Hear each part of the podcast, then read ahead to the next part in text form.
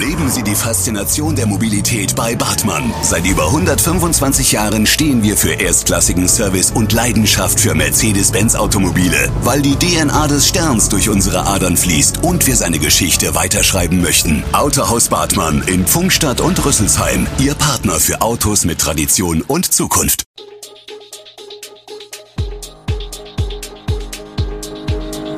Gude, unser morgendliches News Update. Das Wichtigste aus Südhessen für Sie im Überblick. Guten Morgen aus Darmstadt an diesem 19. Juli. Die Zahlen zu Kindesmissbrauch steigen in Darmstadt-Dieburg, ist Darmstadt gegen Hackerangriffe gewappnet und heute steht der bisher heißeste Tag des Jahres vor der Tür. Das und mehr gibt es heute für Sie im Podcast. Laut Kriminalstatistik gab es 2021 mehr Fälle sexuellen Kindesmissbrauchs im Kreis Darmstadt-Dieburg und eine hohe Dunkelziffer. Wie die Polizei in Südhessen Gewalt an Kindern bekämpfen will. Für den Landkreis Darmstadt-Dieburg wurden 30 Fälle von sexuellem Missbrauch von Kindern erfasst, darunter sechs Fälle schweren sexuellen Missbrauchs mit Eindringen in den Körper oder dem Vollzug des Beischlafs, teilt Polizeisprecherin Cassie Rosenberger auf Anfrage dieser Redaktion mit aber auch Tatbestände ohne Körperkontakt, etwa das Entblößen vor Kindern oder das Vornehmen sexueller Handlungen, fielen nach Änderung des Paragraph 17a im vergangenen Jahr darunter. Nicht nur die Fallzahlen des sexuellen Missbrauchs an Kindern und Jugendlichen steigen in Südhessen deutlich. Auch die Dunkelziffer wird als hoch eingeschätzt, sagt Rosenberger. Der Kampf gegen Kindesmissbrauch hat daher auch für die Region Südhessen höchste Priorität. So starteten das Polizeipräsidium Südhessen zusammen mit den Rotary Clubs der Region und dem Verein Bürger und Polizei Bergstraße die Kampagne Bricht dein Schweigen, hinter jedem Missbrauch steckt ein Gesicht. Diese Kampagne sei eine wichtige Unterstützung, die Sprachlosigkeit vieler Betroffener zu durchbrechen, was in Bezug auf das Dunkelfeld von existenzieller Bedeutung ist. Nun nach Darmstadt. Cyberangriffe gehören inzwischen zum Alltag wie sich Darmstädter Unternehmen in Zukunft vor Hackern schützen wollen und wie IT-Experten die derzeitige Lage einschätzen. Als Wissenschafts- und Digitalstadt ist Darmstadt einerseits ein besonderes Angriffsziel, andererseits gibt es hier auch besonders viel Expertise. Im Falle eines Cyberangriffs gelte es, die Schäden möglichst gering zu halten. Ein Teil der Lösung ist eine vernünftige Backup-Strategie. Daten würden in enger Taktung automatisiert und gesondert gespeichert und könnten somit nicht gänzlich verloren gehen. Auch das System sollte man im Angriffsfall in einen früheren, unbefallenen Ausgangszustand zurückversetzen können.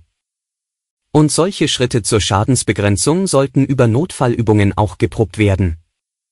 An erster Stelle sehe ich das Thema Schulungen zur IT-Sicherheit, sagt der Volt-Stadtrat und Digitaldezernent Holger Klötzner.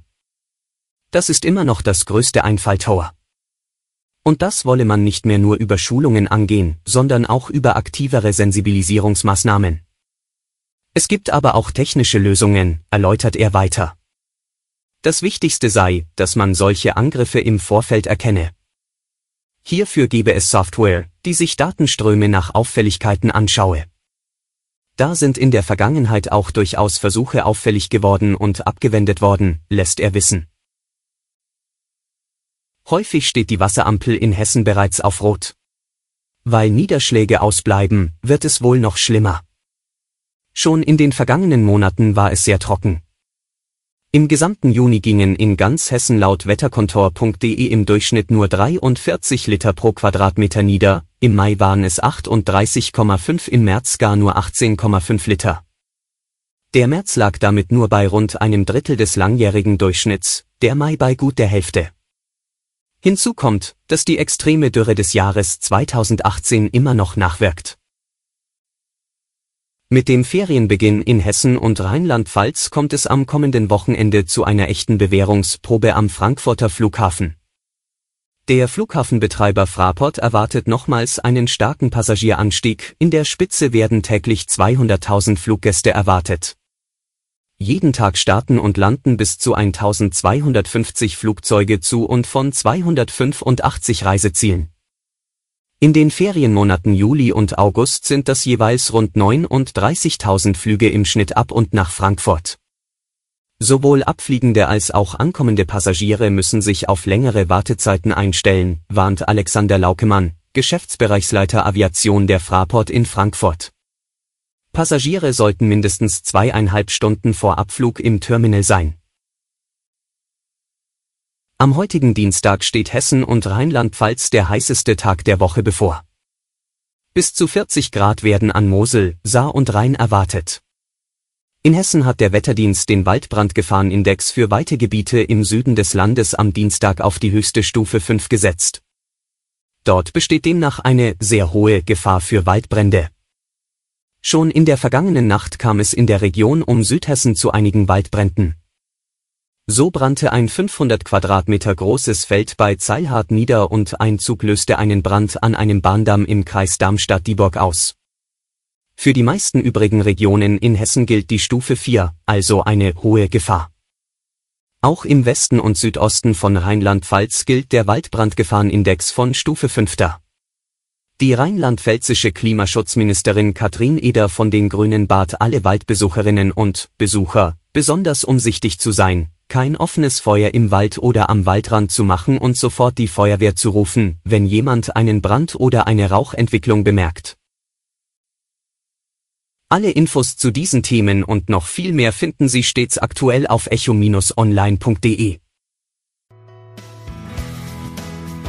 Gute Südhessen ist eine Produktion der VAM von Allgemeiner Zeitung, Wiesbadener Kurier, Echo Online und Mittelhessen.de. Redaktion und Produktion die NewsmanagerInnen der VAM. Ihr erreicht uns per Mail an audio.vam.de.